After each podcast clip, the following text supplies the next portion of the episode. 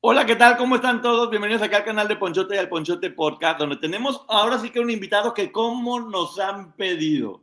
Y no saben lo fácil que fue. Honestamente creo que es la persona que más rápido me ha dicho, sí, claro, con todo gusto. Y mira que le va bien aquí en YouTube. Pero antes de presentarlo a él, primero por las damas. Maggie, ¿cómo estás? Bienvenida. Hola, buenas tardes. Gracias a todos por estar aquí y pues aquí eh, muy emocionada por la entrevista que vamos a tener. Eso, y ahora sí vamos a presentar a la celebridad del YouTube, porque qué barbaridad que bien está yendo en todos lados. Y una de las cosas que más me gusta es porque se basa en sus conocimientos, en lo que estudió, y a partir, a partir de eso lo hace muy simple y muy divertido. Podemos ver muchas cosas que casi siempre se frivolizan y acá sí son divertidas, pero siempre desde su experiencia. Bienvenida al doctor Adrián Salama, ¿cómo estás? Muchas gracias, Ponchote. Muchas gracias, Maggie. Qué gusto estar con ustedes en su programa, sobre todo.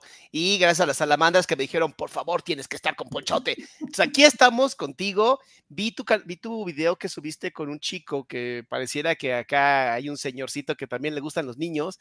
Y dije, esto se está poniendo cada vez más interesante este tema. Sí.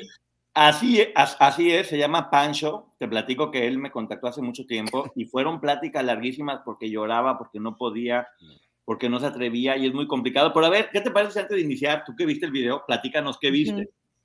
No terminé de verlo, te voy a ser muy honesto, ¿no? Me aventé la primera parte y la verdad es que sí se ve como muy nervioso cuando está hablando, ¿sabes? O sea, hay, hay como esta sensación como de, eh, que también entiendo la parte del machismo que tenemos internalizado los mexicanos, ¿no? Es, complicado y más cuando estás hablando de temas de abuso, ¿no? Ya sea sexual, ya sea de violencia, ya sea económico, ¿no? Los hombres tendemos como a guardarnos estas emociones y decir, no, no, a mí no me pasó esto. Eh, ahí creo que se trabaja, ahí estoy, ya. Este, no, a mí no me pasó esto, ¿no? Y, pues sí, sí pasa, por desgracia sí pasa y, y no, no, tiene que, no tiene nada que ver con género, tiene que ver con encontrarte con seres mierda y no. Y sí, y muchas veces es más complicado como hombre aceptar que fuiste víctima de un abuso que como mujer incluso. De por sí las mujeres les cuesta mucho trabajo, ¿no? Ahora imagínate en el hombre que tenemos una tasa de quitarse, ya sabes qué, salirse del chat de tres veces más eh, que las mujeres y que tenemos que mostrar siempre esta, esta fortaleza, que es importante, o sea, sí es importante mostrarnos fuertes, pero pues a veces alguien va a ser más fuerte que tú, ¿no? Entonces aceptar que perdiste, aceptar que te rendiste o aceptar que fuiste manipulado no está bonito. Oye, antes que nada, saludo a todas las personas que están por acá. Ya saben que luego platicamos con toda la, gente aquí, porque si no, luego se nos va a saludar a todo el mundo, todas las alamadas que están por acá, bienvenidas, y la gente que está aparte de nuestro canal. Oye, ahorita dijiste algo muy fuerte, que es que tenemos, tendemos tres veces más a salirnos de echar los hombres. ¿Por qué crees tú que sea eso?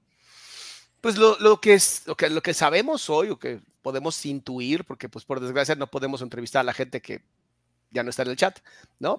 Este, es que al no poder hablar de nuestras emociones, al sentirnos eh, limitados en la forma en cómo nos expresamos, em, cuando hay un tema en donde ya socialmente yo no me siento parte, donde yo ya siento que no puedo aportar nada, me salgo del chat.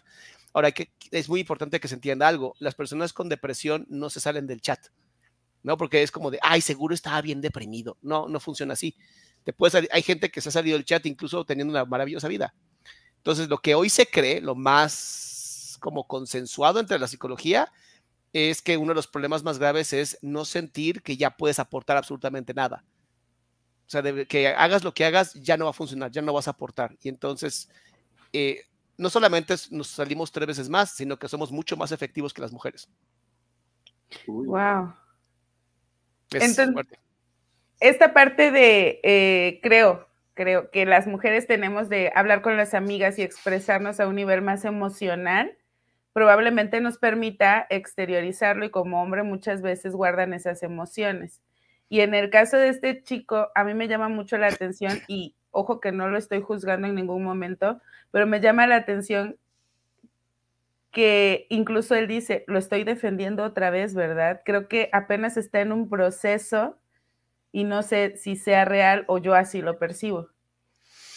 Lo que pasa es que los, cuando tú idealizas a alguien, o sea, incluso hasta, hasta un delincuente puede ser idealizado, em, hay una parte tuya que por no traicionar su figura, es muy chistoso, los seres humanos somos seres simbólicos y como somos seres simbólicos, todos son historias que nos contamos. Entonces, a veces em, no sé si vieron la película El Joker, creo que es la mejor, lo que mejor explica perfectamente esto. El Joker es esta película maravillosa que explica esta mentalidad de un criminal, ¿no? Y, la, vida detrás de un criminal. Y de pronto dices, te vuelves adulto y dices, pues es que no era tan malo, ¿sabes? O, lo que vivió es lo que generó que fuera o que se hiciera y se convirtiera en lo que se convirtió. O sea, no existe la gente altamente mala y la gente altamente buena. O sea, todos somos una mezcla y una sombra de todo. Y entonces de pronto, cuando tú te cuentas una historia en donde alguien es la, la, persona mala, tienes que mantener esa historia y tienes que mantenerlo ahí. Y de pronto el decir a lo mejor, tal vez yo no fui víctima, tal vez yo también fui parte del sistema, es un, pero entonces, ¿y dónde pongo a esta persona que tengo muy bien acomodada aquí simbólicamente? No, no, se tiene que quedar aquí. Entonces de pronto estos eh, rosy memories o memorias rosas, como se les conoce, se convierten en memorias grises, ¿no? En donde de pronto es, tal vez, tal vez no era tan mala, ¿no?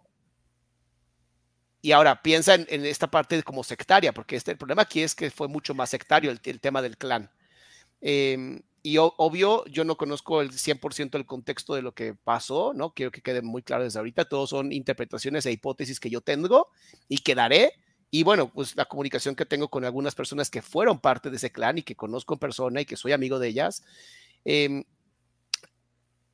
siempre se vendió con esta idea de, una, de un gurú, ¿no? De yo lo sé, yo te estoy cuidando de los demás. Entonces, primero te pongo aquí, ¿no? Eres la persona que nos va a cuidar de los demás. Y luego todo el mundo nos dice que tú eres malo, entonces más te agarro con fuerza para que nadie te tumbe porque yo te amo y yo te voy a cuidar también como tú me cuidas a mí. Y de pronto, pues sale la neta, ¿no? porque la verdad no se puede ocultar mucho tiempo.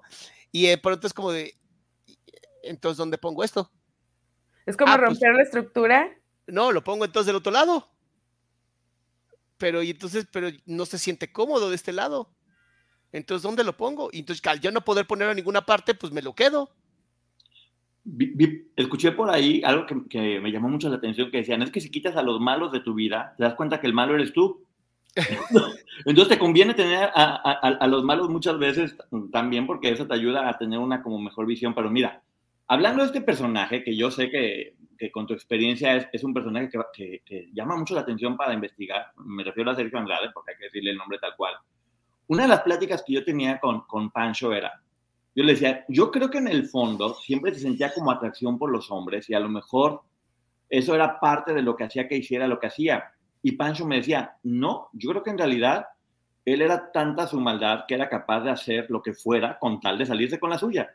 ¿Tú qué crees que sea? Personalidades, personalidades, ¿no? Para no hablar de este ser, porque pues no está juzgado y todo mundo tiene derecho a la, ahora sí que a su libertad. ¿no? Y a su inocencia. Personajes como este, o, este personaje, ¿no? Gurú, em, eh, fortaleza, vamos a hablar de, un narcisista con triada oscura, ¿no? Para poner a cualquier persona ahí. Una personalidad de, de triada oscura eh, tiende a ser bisexual. O sea, es normal que sean así, puesto que necesitan, el, hay que entender que las relaciones íntimas, hay, hay hay cuatro razones para tener relaciones íntimas, ¿no? Por placer, por reproducción, por poder y por comunicación. Cuando yo soy un gurú, ¿no? Esto pasó también con Osho, en su, tenía, aquí en México tenía un lugar también en, Michoacán. Esto pasó con este hindú Sikh, no me acuerdo el nombre, que estaba en Estados Unidos. Eh, ha, pasado con muchos gurús, ¿sabes? Em, en donde se sabe que tienen relaciones con, con quien se deje. Pero es que no lo hacen por el placer y no lo hacen por sentir rico, lo hacen por el poder, por ya estuve dentro de ti. Es como una forma de poseer la persona física. Lo que pasa es que yo, a ver, visualmente y auditivamente no te puedes escapar de nadie. Olfativamente no te puedes escapar de alguien. ¿no? O sea, al final todos respiramos, bueno, ahorita no, pero si estuviéramos juntos, todos respiramos el mismo aire, entonces ahí tenemos contacto. Todos vemos casi lo mismo, tenemos la parte visual también. Todos escuchamos, entonces también estamos conectados. Pero yo quiero poseerte toda o todo. Entonces, ¿cómo le hago? Pues entrando. Ajá. Órale. Oye, también algo que nos cuesta de repente como trabajo hacer entender a la gente, porque siempre que dicen, ay, es que ¿por qué no denuncian? ¿Por qué no dicen? ¿Por qué no hacen? Como que siempre terminan responsabilizando a las víctimas en lugar de apoyarlas. ¿Cómo podrías tú, ahora sí que con tu, con tu forma de decirlo tan, tan sencilla, explicarle a la gente, porque ya, a mí a veces siento que se me acaban ya los caminos para decirles, oigan, es que no, váyanse con él, ¿por qué todo el tiempo las están revictimizando a ellas o a ellos? ¿Cómo podríamos explicárselos para que entiendan con peras y manzanas? Yo, híjole, Ponchote. Que me un apuro. Cambio de... No, no, o sea, yo te contesto porque no, yo no tengo nada que ocultar, ¿no? A mí me gusta hablar siempre con, con la verdad. Y yo te diría, yo te diría lo mismo que hizo Jesucristo. No, le voy a hablar a los que quieren escuchar. Y le voy a hablar a los que a los que no saben si escuchar, pero están pendientes. Porque cuando, cuando tú ya te pusiste en una posición y eres lo suficientemente chiquito, cobarde, y, y no tienes la posibilidad ni la capacidad de aceptar que hay diferentes posiciones, y entonces tu pensamiento es tan reductivo y, y de verdad es, tan chiquito, pues te dejo ser ese niño berrinchudo, ¿sabes? Está bien, no, no, quieres creer adelante. El problema es que a veces le hacemos más caso a, los que joden a las víctimas que prestarle atención a los que realmente quieren apoyarlas. Entonces, es lo mismo que pasa con los haters, ¿no? Los haters para mí son miserables. O sea, a mí me, me dan, me dan hasta, hasta como las, sí. como este, ya sabes que se te apachurra el corazón, como cuando ves a un niño en situación de calle y dices, mames, quisiera hacer algo, ¿sabes? Pero no hago nada porque no puedo. Es igual con los haters, ¿no? Los veo y pienso, ay, es un niño en situación de calle, ¿no? Pero es como un aborto de ese niño, es como... me da más tristeza porque ni siquiera su mamá lo quiso parir, ¿sabes? O sea, fue como... Sí, es que...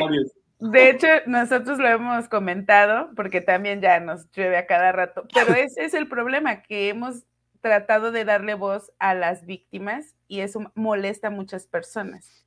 Y entonces pues que recibimos... molesta a quien tenga que molestar, ¿no, Maggie? Porque al final Exacto. creo que, creo que el problema está en dos vertientes. La primera es la poca capacidad cognitiva de mucha gente, ¿no? Los famosos oligofrénicos, búscalo en Google, es muy divertido ver esa palabra.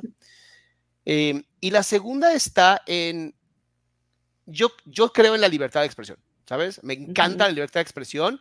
Si tú te quieres vestir, yo me ahorita me he visto de mujer y quiero ser llamado mujer, te chingas porque es mi libertad de expresión, ¿no? Ahora, tú no me quieres llamar a mí así, perfecto, porque es tu libertad de expresión. Yo me puedo expresar como yo quiera, ¿va? Eso me encanta. Uh -huh. Y estoy, estoy de acuerdo que la gente puede decir la estupidez que quiera, ¿no? Mientras no venga del poder, ¿no? Si viene del poder, ya no es una libertad de expresión, porque ya puede generar problemas. Pero cuando a alguien no le cree a las víctimas, pues hay una parte que es, qué bueno que no le crees a las víctimas, porque entonces pues, podríamos mentir. Algo que se nos da a todos los seres humanos. Uh -huh. Pero cuando solamente se está revictimizando a las víctimas como yo hubiera hecho las cosas diferente, ¿no? Esa es la que más me gusta, es la que amo, así. Mm. Siempre les digo lo mismo. Tú, tú, seguro eres de las personas que creen que si llega, regresaran en el tiempo a 1700, dominarías el mundo y serías como el, el Rockefeller. Estoy seguro que eres ese típico idiota que cree eso. Y sabes, y la realidad es que si ahorita a cualquiera de nosotros tres, bueno, no, no los conozco al 100%, pero estoy seguro que si nos regresan a 1700, nos morimos de algo. Sí. O sea, algo nos da. No, no, sabríamos cómo matar un conejo, no sabríamos qué comida realmente se puede, o sea, no, sin tecnología estaríamos como de, oh, ¿qué hago sí. aquí?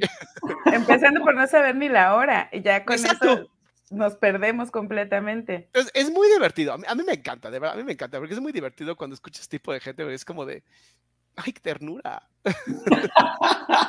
sí, sí, siento que solo es el la carencia de atención en el hogar y entonces lo buscas en donde, en internet y que alguien te responda a los ataques, ya obtuviste lo que querías, la atención.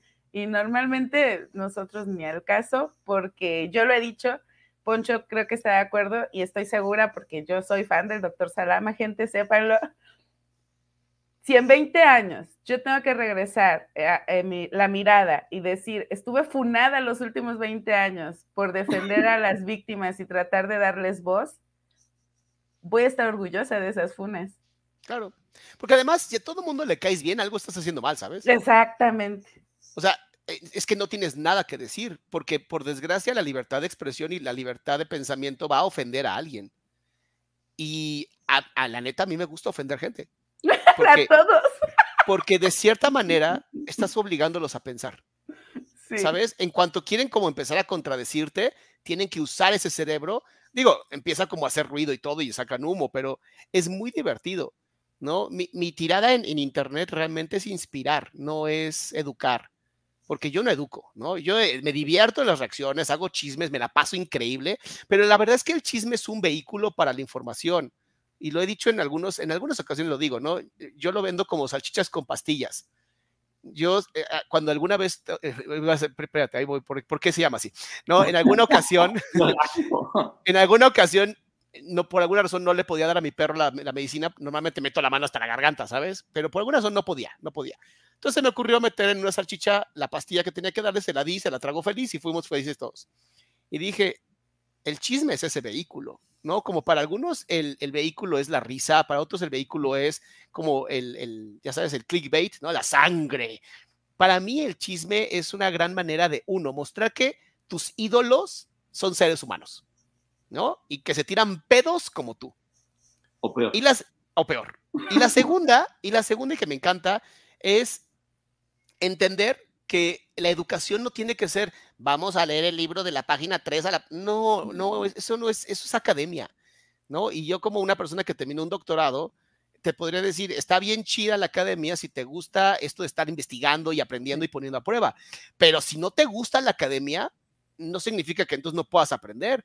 Entonces, mi canal está, ha crecido porque pues es, te, te doy información valiosa, ¿no? Y digo un montón de estupideces y si, como dices tú, no, Maggie, si yo en 20 años digo, lo volvería a hacer, sin problema. Oye, pero yo necesito que por favor, que por favor nos liberes de algo que nos ha estado atando durante mucho tiempo a Maggie y a mí, que de hecho tuvimos discusiones. Acabamos de hacer la reseña del libro de Britney Spears. No sé si has escuchado algo del libro, si ya lo, ya, ya lo visto, sabes algo de ella. Nada, nada.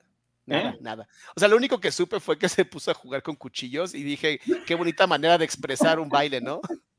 Te resumo el libro, básicamente. Es todo mundo es malo porque no me dejan irme a empedar. Ese es el resumen del libro todo el tiempo. O sea, quienes la llevaban al camino de, de, hacer las cosas mal eran unas maravillosas personas. Paris Hilton, qué buena onda que la quería sacar de la depresión. Todos sus amigos eran, eran buena onda los que la estaban llevando a la destrucción pero todas las personas que, lo que la querían ayudar o que le ponían límites, híjole, ojalá se los llevara el, chamuco. ¿Cómo funcionan estas personas que, que, han pasado por crisis tan fuertes de adicciones? ¿Cómo, ¿Cómo se manejan? Porque yo la verdad que eso me sacó mucho de quicio. Yo en lo personal soy siempre partidario de educar a los papás y mamás, ¿no? Eh, o bueno, en el sentido familiar, de decirles que hay, siempre son tres o cuatro Cs de la adicción, ¿no?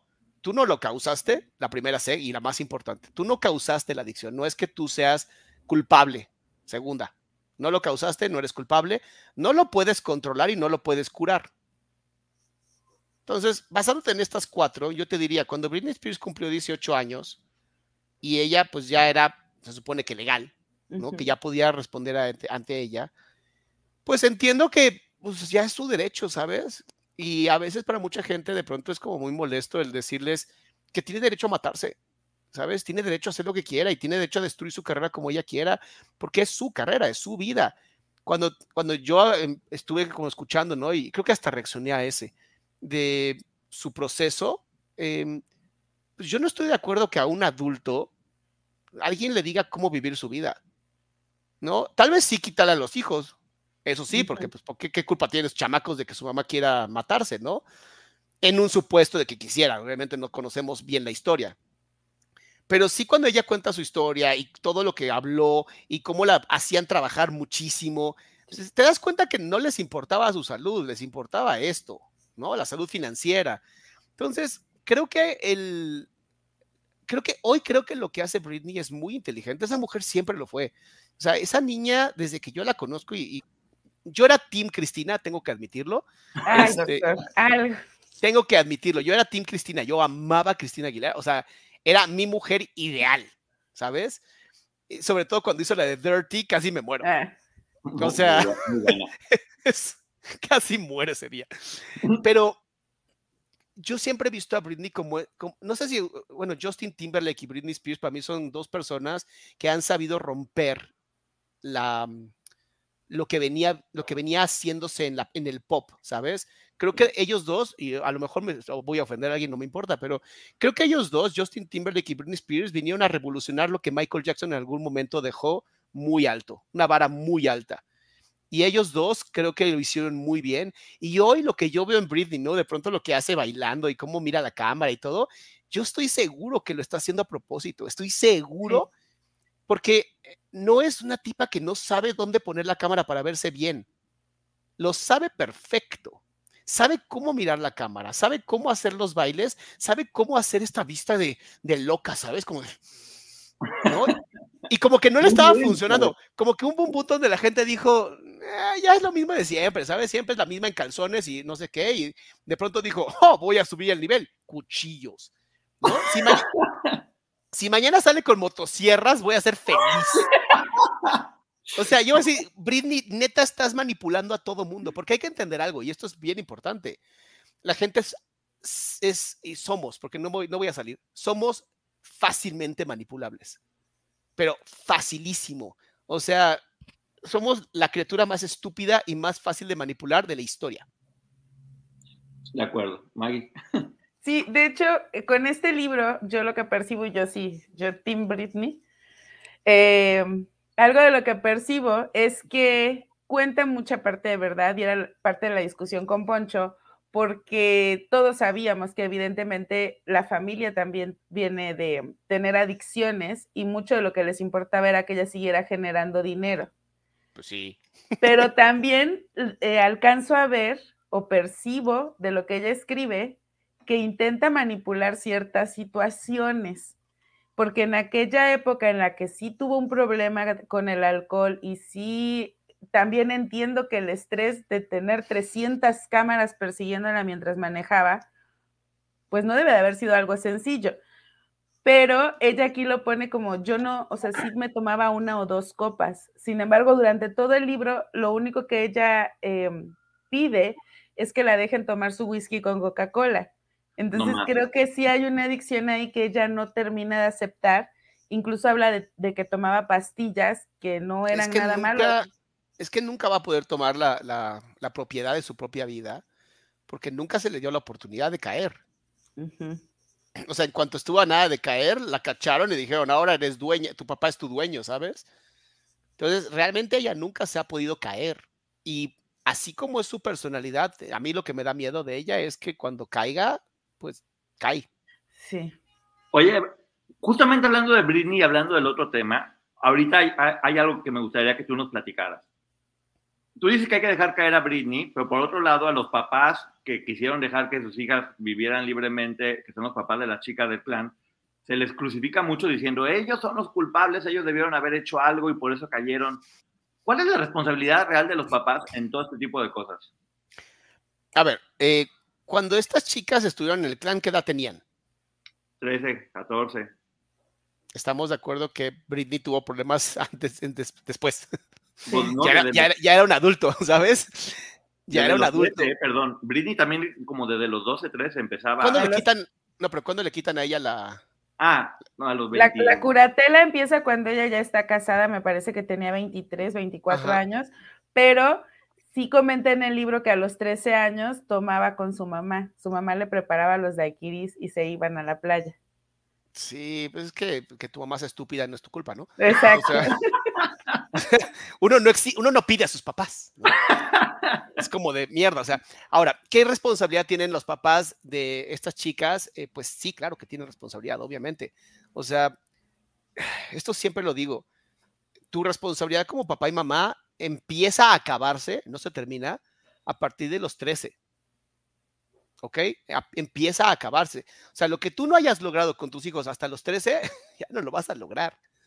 Entonces, ¿qué pasa? Empieza esta pelea de la adolescencia. Vamos a decir 13 porque es los teenagers, ¿no? Porque puede empezar a los 11, pero en su gran mayoría, en general, empieza a los 13, ¿no? 13 años hasta los 24 que se termina de desarrollar tu cerebro.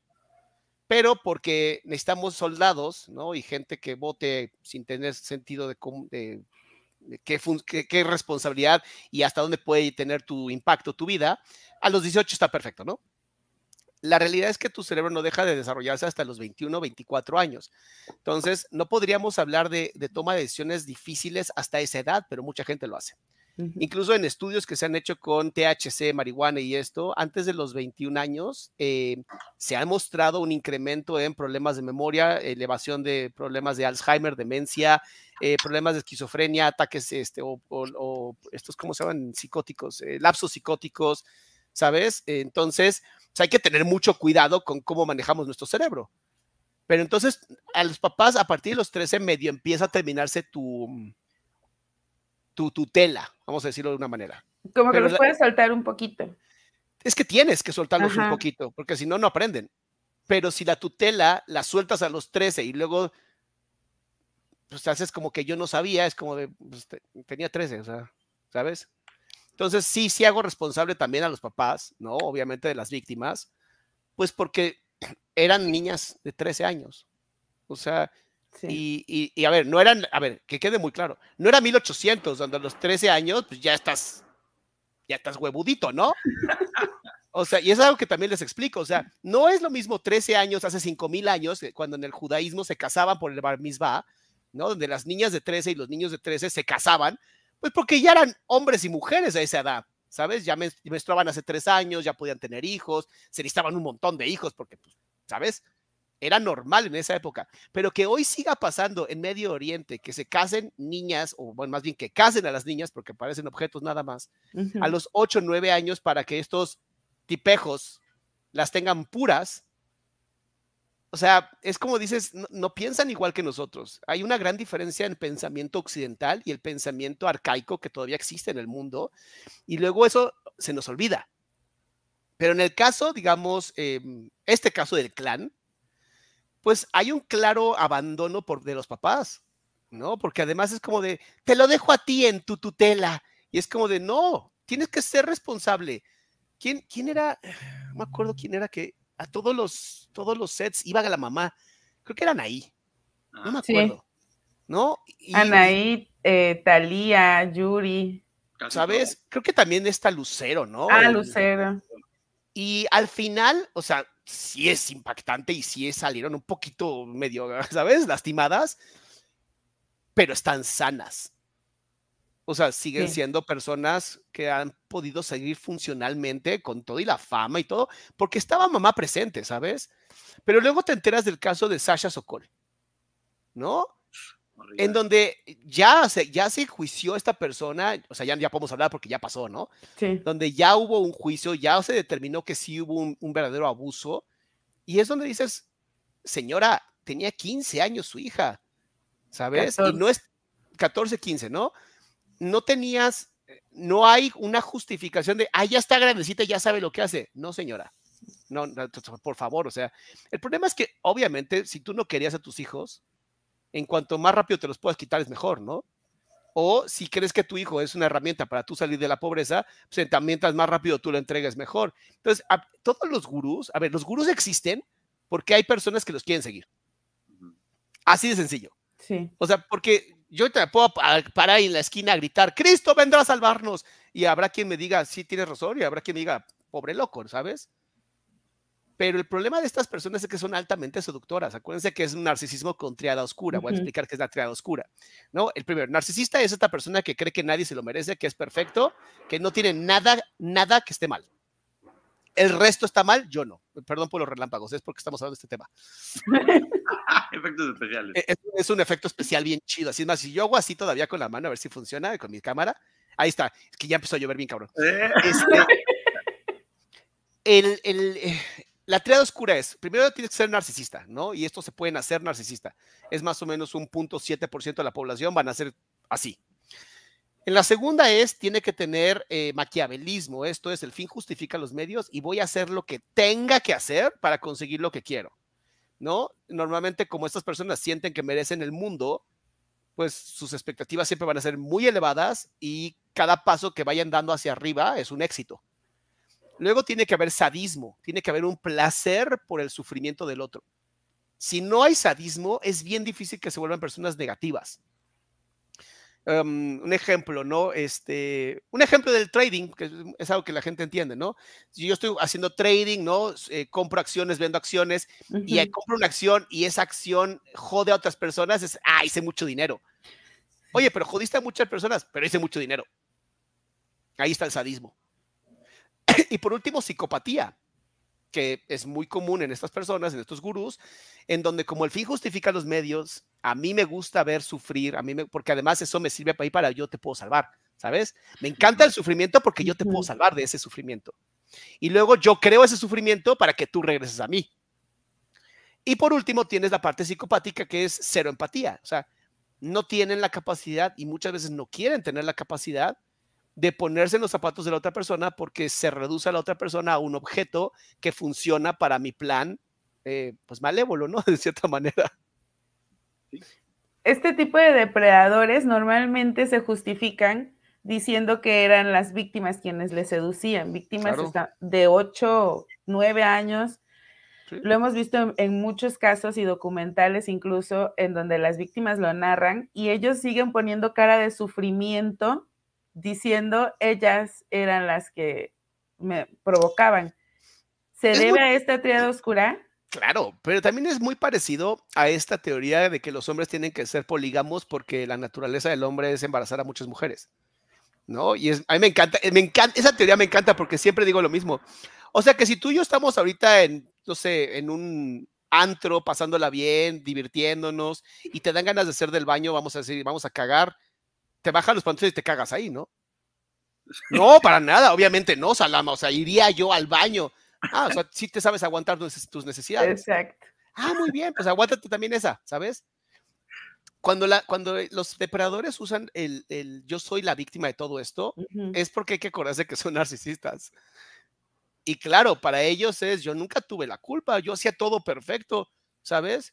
yo llegaba y le hacía una caricia a ella y como me veía con un hombre adulto, pues ella me decía, quiero, quiero hacer más por ti porque tú es increíble todo lo que haces por mí. Y entonces yo les decía, no, no, así está bien, o sea, yo lo hago por el amor que siento por ti. No, pero déjame hacer algo más. Bueno, las mujeres adultas harían esto conmigo, o sea, no te lo dije yo, te dije lo que harían otras personas. Tú lo hiciste porque quisiste. No, y comunicación verbal. Manitas acá, soy honesto, manos, abro mi pecho, ¿no? Tú lo hiciste porque quisiste, yo no, yo no quería hacer nada, me protejo incluso con los hombros. Yo me muero, me muero por ver este, este, em, en California, el juicio de California. sí, todo. Me muero por verlo, ¿sabes? Porque una, creo que todavía ni lo encuentran este tipo. No. Y no lo van a encontrar, honestamente. Porque, pues, obviamente, psicopatía, ¿no? Sí. Este, pero sí me muero por verlo, porque yo sí quiero ver lo que va a decir la señorita cantante. No puedo decir su nombre porque luego ya ven que te denuncia por, te quiere meter a la cárcel y difamación y no sé cuánto. Pregúntele a Chumel. Eh, exacto, pregúntele a Chumel. Entonces yo quiero saber, yo, yo quiero saber qué va a decir ella, porque sí queda claro algo que es, por desgracia, cuando eres la pareja de este tipo de depredadores, eh, sí está muy cabrón el nivel de manipulación. O sea, sí es real, o sea, y aunque es una mujer que ha sido muy talentosa y muy creativa, intelectualmente yo tengo mis dudas. Ok, en tu percepción, porque obviamente es tu percepción, ¿crees que ella, más allá de ser una víctima, también tuvo que ver intelectualmente con todo lo que sucedió? No, no, y aunque sí, tengo gente que me ha dicho que sí, yo creo que ella solamente fue el patiño, ¿sabes? Es, es encontrar, encontrar una persona con una mentalidad bastante débil que puedas usar para hacer todo lo malo que tú quieras y seguramente la estuvo usando como patiño porque era la que más débil era. Era la que más tenía hambre por éxito, era la que más, hambre en, palabras, ¿no? Tenía hambre porque pues además no era rica, ¿no? Entonces, pues tenía el hambre de la figura paternal, tenía hambre de, por comer, tenía hambre de fama, tenía hambre de ser reconocida, tenía hambre de ser vista, tenía hambre de, ser, de conectar con algo más grande que ella. Y es que esas son las personas más fáciles de manipular. O sea, se convierten en, de verdad, eh, sin afán de insultarla, pero como un zombie, un títere, literalmente un títere, el portavoz, solamente el portavoz. Por eso yo no creo que ella pueda ser 100% culpable, pero al final había algo y tenemos libre albedrío al final, ¿no? Todos tenemos ese pepe grillo, esa cosita que está aquí en el pecho diciéndote, tal vez esto no está bien, ¿sabes? El problema es que no lo escuchó por hambre. Qué fuerte. o, lo silencia. No puedes silenciar la conciencia. Eso es lo, increíble. La conciencia no se puede silenciar, siempre está presente, siempre te incomoda, te da insomnio, ¿sabes? O sea, siempre va a estar presente y siempre se va a estar eh, manifestando inconscientemente de alguna manera. Entonces, em, lo repito, o sea, yo sí creo que ella es un títere, nada más, nada más. Oye, bueno, cambiando un poco de tema, que no es cambiar, sino escuchándote es bien fácil darse cuenta que el secreto de tu éxito es que tienes personalidad y que dices lo que piensas y lo que sientes y que nunca te ha importado el que dirán. es lo que pues siempre decimos. El que dirán es el monstruo que se ha comido los sueños de todo el mundo. Es una opinión, ¿no? Y eh, finalmente eh, mucha gente puede decir, ay, cuando, cuando, no te importa el que dicen y cuando no le das el poder de que ellos te controlen, se ponen furiosos porque ¿cómo es posible que lo estoy atacando y siga haciendo lo mismo? Pues bueno, por esa misma razón. La pregunta es, ¿cómo lograste llegar a este punto que es tan maravilloso en el que todo te valga? ¿Cómo puede hacer la gente para que le valga igual? Es que yo hago trampa. A ver. Yo hago trampa, soy una persona que lleva, imagínate, empecé la carrera de psicología a los 18, ¿no? Y pues desde los 15 años más o menos, bueno, yo doy talleres desde los 13 años, porque mi familia es una familia de psicoterapeutas, entonces, pues teníamos una, una escuela, o bueno, tenemos una escuela, entonces, pues yo estaba presente en todos los talleres, todas las conferencias, todos los congresos. Pues, no me quedaba de otra, ¿no? Estaba yo literalmente obligado a estar presente. Entonces, te guste o no, y esto es algo que le recomiendo mucho a los papás, cuando estén en la mesa y hablen de temas políticos, hablen de temas em, sociales, dejen que sus hijos escuchen. No, no les den el celular, que la mesa sea un tema, un lugar de debate, un lugar de platicar, de pedir opiniones, aunque sean estúpidas, pero pidan opiniones porque si algo nos pasó, y creo que los tres tenemos una edad como parecida, em, creo que lo que nos hizo a nosotros tener cultura general era que pues en la mesa se hablaba de todo lo que pasaba, ¿sabes? Y los amigos de los papás hablaban de los temas y llegaban los vecinos y los papás veían el periódico y discutían y sabíamos incluso dónde estaba Europa, Asia, o sea, sabíamos cosas muy básicas. Hoy hay gente que le cuesta trabajo entender que Texas es parte de Estados Unidos y está arriba, ¿no? Y que Bolivia es Sudamérica, o sea, es cosas así, que es como, neta, no sabías dónde estaba Bolivia, ¿sabes? Bueno, ni siquiera sabes dónde está Tlaxcala, ¿no? sí. Entonces, creo que ese es el primer problema, ¿no? El, yo siempre estuve rodeado de gente intelectual, gente filosófica, gente que se dedicaba a las emociones, al trabajo de la persona, de la conducta. Y pues te estoy hablando desde que yo tenía tres años de edad, que mi papá empieza con todo este proceso. Mi papá era psicoanalista y luego cambia a psicoterapeuta, eh, gestalt. Y él genera toda una teoría de gestalt científica muy bonita, ¿no? Donde se mide, donde se hacen las cosas. Y yo viví el proceso. Entonces, desde súper chiquitito, yo escuchaba frases como se está proyectando, está retroflectando, esto es una, un, no sé, un lapso, una lapso lingüe, eh, este, una falacia, ¿no? Y yo decía, ¿eso qué es? cada vez que preguntaba eso qué es, mi mamá en su maravillosa e inteligente vida me decía, aquí está algo que se llama diccionario, aquí está algo que se llama enciclopedia británica, que ustedes se acordarán que era, ¿no? Y me decía, ahí están las respuestas. Y bueno, ¿cómo se buscan esto? Ah, mira, el índice, y ya me explicaba. Entonces, yo toda la vida siempre fui curioso y, y era, me encantaba. Y además, esto es una, una cosa frustrante para mí, pero tengo que admitirla, yo desde que tengo memoria amaba el, el escenario, entonces, cada vez que había un taller, congreso, conferencia, el que primero estaba arriba del escenario era yo y hacía que le hablaba al público, ¿sabes? Entonces, a mí siempre me, amaba el público. Y luego, pues, terapia, ¿no? Entonces, he tomado terapia toda mi vida, ¿no? Obviamente on and off, ¿no? Entrando y saliendo, pero a partir de que yo empiezo la maestría en psicoterapia a mis 21 años, 21 o 22, no me acuerdo muy bien, creo que 20, a los 22, no, 21 no importa, eh, estás obligado a tomar terapia. Y terminando de tomar terapia, que son más o menos 100 sesiones, estás obligado a supervisar. Y pues a mí me gusta la terapia, a mí me gusta ese lugar y ese espacio en donde yo puedo ir a hablar y quejarme y decir y mentar madres y reflexionar y, ¿sabes? Me encanta.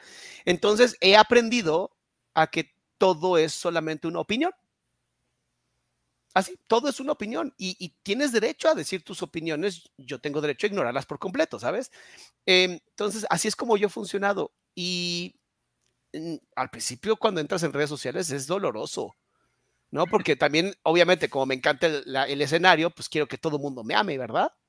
Y de pronto te metes a redes sociales y no todo el mundo te ama. Y hay gente que incluso dice que eres un farsante y que eres un poco no sé qué y que eres un pseudo psicólogo y, y, de pronto me dolía porque decía, pero es que estoy buscando siempre la mejor información para la gente y trato de dar lo mejor y, y aún así no, no, o sea, diríamos que no hay palo que le embone, ¿no?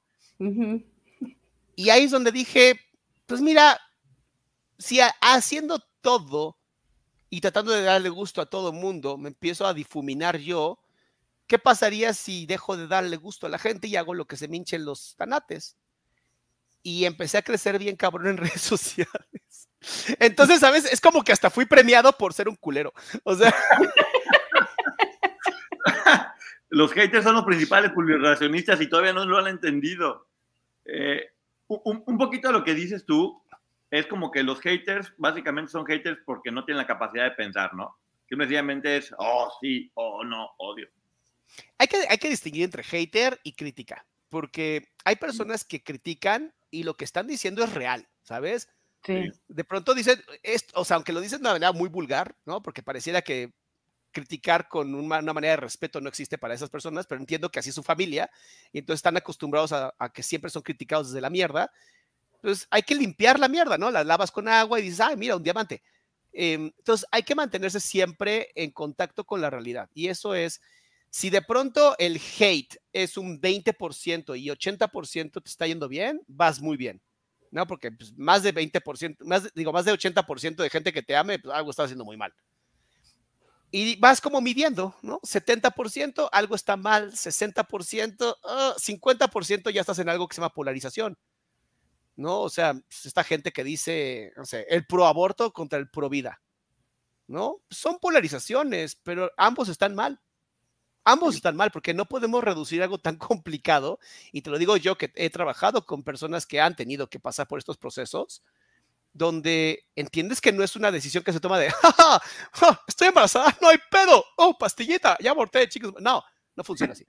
¿Sabes? No, no podemos reducir em, las cosas. Este, creo que es Eduardo, no es Eduardo, Eduard Morín, no me acuerdo el nombre, pero Morín, un filósofo llamado Morín, que tiene un, libro y hay toda una especialización en pensamiento complejo, lo explica muy bien.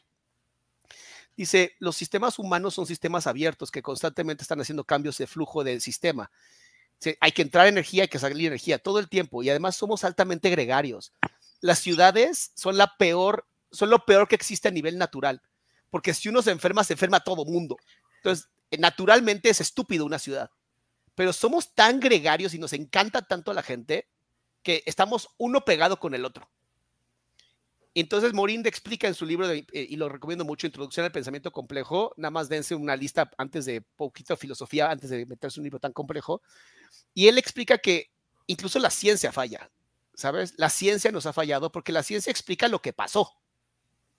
La física cuántica explica lo que puede pasar, pero nadie explica lo que está pasando. Y lo que está pasando, por desgracia, entra en una parte de, de las em, ciencias sociales, que son bastante inexactas, porque miden la experiencia. ¿Y cómo mides la experiencia? Es que es individual. Es totalmente individual. Y, lo queremos hacer colectivo. Y es un riesgo, porque sí, aunque todos aquí entendemos y todas entendemos lo que es la, la tristeza, tu forma de expresarlo, Maggie, va a ser muy distinta a Poncho y va a ser muy distinta a mí pero significa que entonces sentimos diferente. O sea, hay muchas cosas muy complejas, ¿sabes? Entonces, eh, honestamente, mientras tus números en redes siempre estén por encima de un 80-20, ¿no? Que además es, un número bastante padre de este. Ay, ¿cómo se llama este güey? Ay, se me olvidó el nombre del italiano que sacó lo del 80-20. Este. Un italiano. No me acuerdo el nombre, no me acuerdo, pero es una, es una ley. 80 la teoría del iceberg. Ajá, el 20% hará el 80% del resto, ¿no?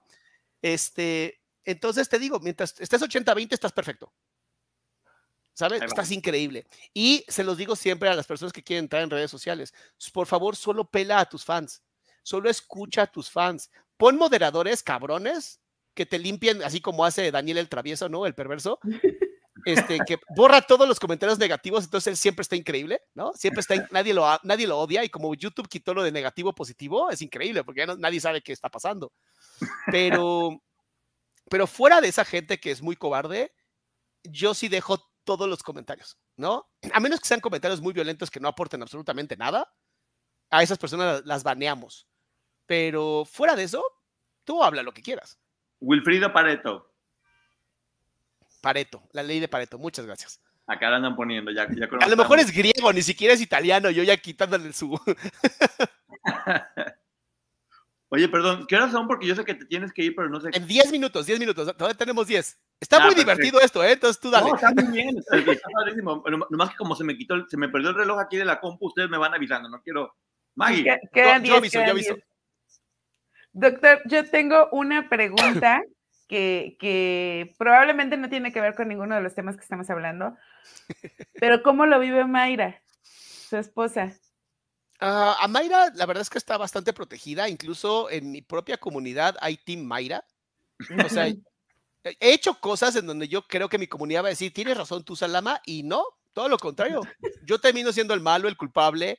Entonces, bendito Dios, eh, mi esposa pues, se mantiene como entre que entra y no entra, ¿no? por más que le pido que entre más, no quiere, eh, porque no le interesa ser famosa, lo cual está padrísimo, ¿sabes? Eh, y donde obviamente siempre voy a poner límites es yo no muestro nada de mis hijos, ¿sabes? Porque primera, no tienen nada que estar haciendo ellos en Internet y en segunda, eh, soy un papá bastante león. Entonces, alguien que le diga algo a alguno de mis hijos, algo, se va a enfrentar a toda la ira, ¿no? De mí. Y, y, soy, soy una persona que de verdad tiene muchos conflictos con el control de los impulsos. Tengo TDA, entonces tengo hasta una cartita que va a decir, tengo mi derecho a ser así, estoy medicado para el TDA pero el tema de la, del enojo es un tema que es muy difícil para mí. Entonces, en algún momento a alguna persona se le ocurrió, en algún momento, se fue hace mucho tiempo, criticar a uno de mis hijos porque era yo su papá y no se le acabó. O sea, de verdad no se le acabó hasta que pidió disculpas y tuvo que escribir una carta y, digo, no fue en redes sociales, que quede muy claro, este, pero sí fue un tema que yo no quité el dedo en el renglón hasta que se resolvió porque yo creo que nunca, o sea, no importa si eres político, el tema familia no se toca. O sea, y a mí me molestó mucho lo que pasó con el presidente, y pasa con todos los presidentes, que siempre atacan a sus hijos, ¿no? Y es como de qué culpa tienen esos chamacos de que su papá sea un pendejo. Nada. O sea, son muy diferentes al papá, a la mamá, ¿sabes? Entonces, eh, eh, digo, esta tarde, esta tarde educar a un simio, entonces, ¿qué te digo? ¿No? Ahí está tu banana, diviértete es, que, a mí me gusta mucho y, ojalá nos esté viendo y nos escuche. A mí me gusta mucho cuando entra Mayra porque siento que, no sé si solo yo, pero creo que muchas mujeres eh, así como, sí, Mayra, dile, porque él no había visto eso. Entonces, eh, me parece importante que, que ella muchas veces eh, que colabora, creo que es la voz de los que estamos detrás del monitor. Pues sí, pero no quiere. ¿Qué hago? por favor. No, no se deja, no se deja. Ya, yo espero que ya el próximo año que ya tenemos, vamos a tener un estudio, ya hagamos las cosas un poquito diferentes, porque ahorita realmente ha sido todo, ya sabes, con la cámara la computadora, ¿no? Con este, pero sí, sí, sí voy a hacer que Mayra haga algo, sí o sí, porque es una mujer, yo digo que es mucho más inteligente que yo porque me eligió a mí, ¿no? Entonces... Qué buen gusto tiene Mayra. Increíble. No, pero sí es para mí, ella es mi, mi ancla. Ella sí me sostiene, es la que me mantiene. Fíjate qué interesante. Yo amo mi comunidad, las amo, las y los amo salamandas y salamonquis. Sin embargo, todo lo que me digan solo va a ser una opinión. Pero cuando Mayra me dice esto sí, esto no, para mí es ley. O sea, si Mayra me dice ese tema no me gusta, no lo hago por más que diga, va a estar increíble, no lo hago. No, pues ahí sí hay que cuadrarse, porque si no, a los demás no los ves, ahí la tienes todo el tiempo en la casa, hay que...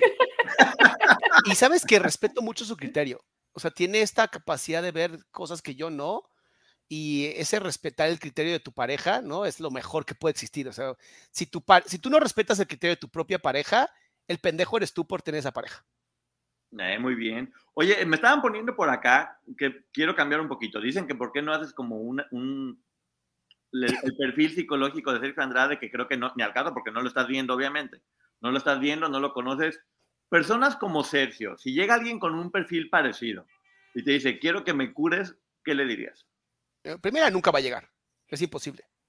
No hay un solo. Eh, la razón por la que la psiquiatría y la neurociencia tiene tantos problemas con el narcisismo es que no tenemos suficientes pacientes para trabajar con ellos.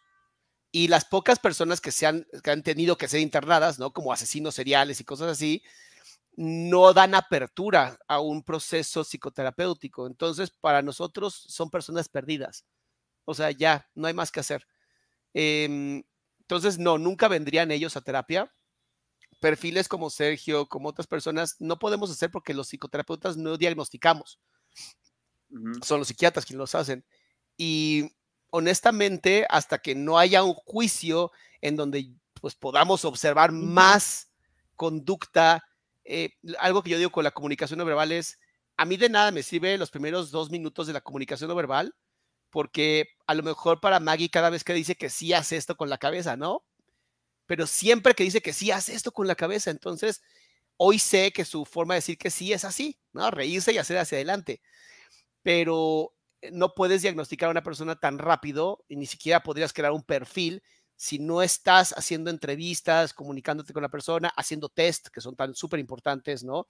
Tenemos muchos tests que te pueden sacar de verdad cosas bien profundas de la gente, ¿no? Hay, gente que dice, o sea, ¿cómo la víctima después de 30 años viene y dice que le pasó esto? Y, y es como de, porque tenemos formas de sacar si es verdad o no, ¿sabes? Se llaman test forenses, que nos dan toda la información del inconsciente, que están probados, que tienen años, tienen más de 100 mil aplicaciones, o sea, sabemos que son sensibles y que se puede hacer. Entonces, claro que podemos, claro que podemos encontrar. Pero ¿cómo sabes que está mintiendo? Porque se sabe. Porque tenemos, no es un solo test, son muchos tests que se hacen y entonces encuentras congruencias e incongruencias y de ahí te vas basando. No, pues ya le he hecho a perder. Adiós, muchacho. Sergio, no tiene remedio. No, eso es bien Maggie, perdón. Y de alguna manera todos lo percibimos, aunque no seamos especialistas en la materia, cuando alguien te, miente, lo sientes. Sí, sí, porque hay una incongruencia. Eso es el sexto, famoso sexto sentido que las mujeres tienen. Como tal, no es un sexto sentido, es una, es una adaptación evolutiva para que los niños y las niñas no se mueran. Y entonces las mujeres desarrollaron, en su gran mayoría las mujeres, porque pues, hay algunos hombres que lo tienen, pero en su gran mayoría las mujeres desarrollan este proceso de entender entre lo que está pasando verbal y lo que se está haciendo no verbal. Por eso los que tenemos este recuerdo de entrar a casa y que tu mamá te grita desde la cocina, ¿qué pasó? ¿No? Es como de, ¿cómo sabe? Porque conoce tus conductas, porque te conoce tan bien que sabe perfectamente cuando caminas de cierta manera, cuando hablas de cierta manera, cuando avientas la mochila en un lugar en vez de otro. Esas, esas, esas como pequeñas pistas, incongruencias que damos todo el tiempo mientras hablamos y nos comunicamos, en su gran mayoría las mujeres tienen una gran capacidad de entenderlo. Por eso me da tanta risa cuando de pronto me dicen, no, estuve una relación tan terrible y fue horrible y fue un hombre malísimo, nunca vi las red flags. Y ya te pones a investigar y dices, es que las viste todas, decidiste ignorarlas, que es muy diferente, ¿sabes? Porque siempre está esta idea en la mente de, de muchas personas, no solamente mujeres, de conmigo va a cambiar, ¿sabes? Ajá. Y no, no cambian, nunca. Entonces no lo busquen, búscate uno que esté arreglado, no, no roto. Y eso es ego, ¿no? Pensar que con todo el mundo es diferente, pero yo soy tan especial y tan único y tan diferente que conmigo no va a pasar. Y yo, no sé tú, no sé tú qué opinas referente a esta ego y autoestima. ¿El ego creo que es muy malo o es bueno? ¿Cómo lo ves tú, esta parte del ego? Yo soy de la idea de que el ego es lo peor que tiene el ser humano. ¿Ok? Y el autoestima no tiene nada que ver con el ego. El autoestima tiene que ver con la autoimagen, cómo te miras a ti mismo, el autoconcepto, qué opinas de ti mismo o de ti misma. Y esta unión de autoimagen, autoconcepto, se une a algo que llamamos autoestima, que es quién soy yo y quién quiero ser. Si está muy cerca quién soy yo y quién quiero ser, tu autoestima es un muy buena autoestima. ¿no? por medirlo de alguna manera, es un alta autoestima. Que no existe alto y baja, pero bueno, cercana. Si estás muy lejos, ¿no? Yo quiero ser esto, pero estoy acá, entonces es un pésimo autoestima porque pues, vas bien lejos. Y entonces nunca te vas a sentir suficiente porque nunca te alcanzas. Entonces, el ego para mí es esta separación que tenemos del universo y del otro. Es esta sensación de escasez, de limitación, de dificultad, de no ser yo y no poder ser yo porque la sociedad me lo prohíbe. ¿no? Eso me encanta, porque siempre el malo es algo que es completamente inefable y que completamente eh, etéreo, ¿no? No existe pero todos son malos y la sociedad es mala y la sociedad nunca entenderá. Y es como, ya sálganse de la adolescencia, ¿va? O sea, la adolescencia es bien bonita, ¿no? Porque la sociedad no me deja ser quien yo quiero ser, está poca madre, pero hay un punto donde tienes que desarrollarte y madurar. Siempre hay un punto ahí. O sea, el, e, perdón, el ego podríamos entender que viene de lo que percibimos y la autoestima lo que sentimos. No, pero la autoestima también es lo que percibes, ¿Ah, porque es autoconcepto, autoimagen. No, el ego, el ego no es otra cosa que yo soy mejor que tú. Ok. es la más fácil, más fácil de entender es, yo, pedazo de, este, de carbono, soy más importante que tu pedazo de carbono.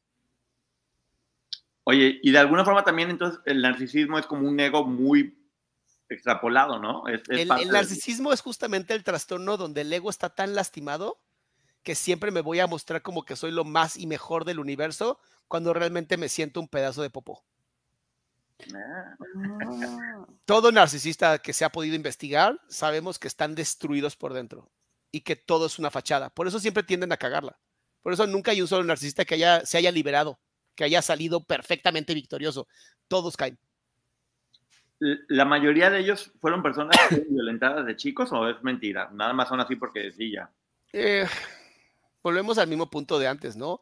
No sabemos cómo es el, huevo o la gallina, eh, no sabemos si es genético o no genético, si hay una parte genética y otra parte epigenética de la, de la crianza, eh, porque tienes personas que vivieron una familia realmente sumamente bonita y terminaron con hijos terribles, ¿no? Y hay otros que son...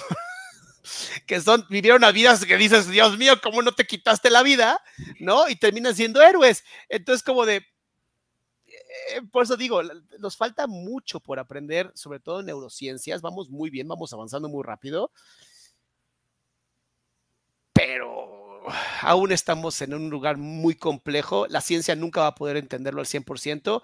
La religión se ha, se ha acabado la investigación religiosa y la parte, digamos, filosófica, pues unos suben, unos bajan, entonces tenemos una teoría que funciona, luego ya no.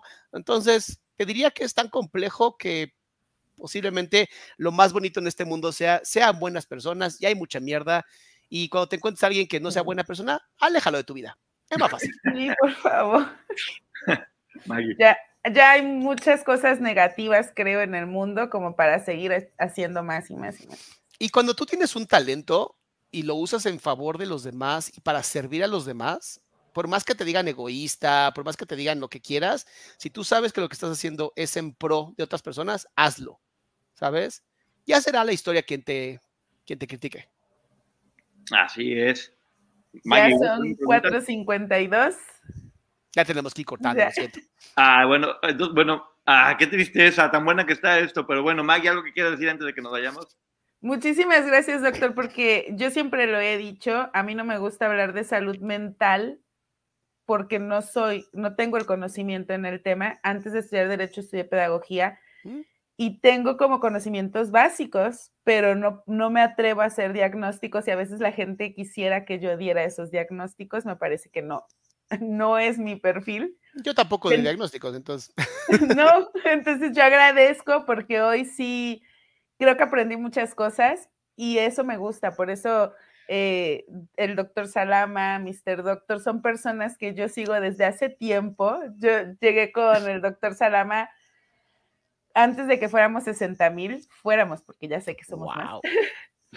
y con Mr. Doctor todavía no llegaba a los 100, me parece. Y hoy, ¿quién es Mr. Doctor? O sea, lo descubrí de la, la nada. Galilea Montija de Internet, ahí está.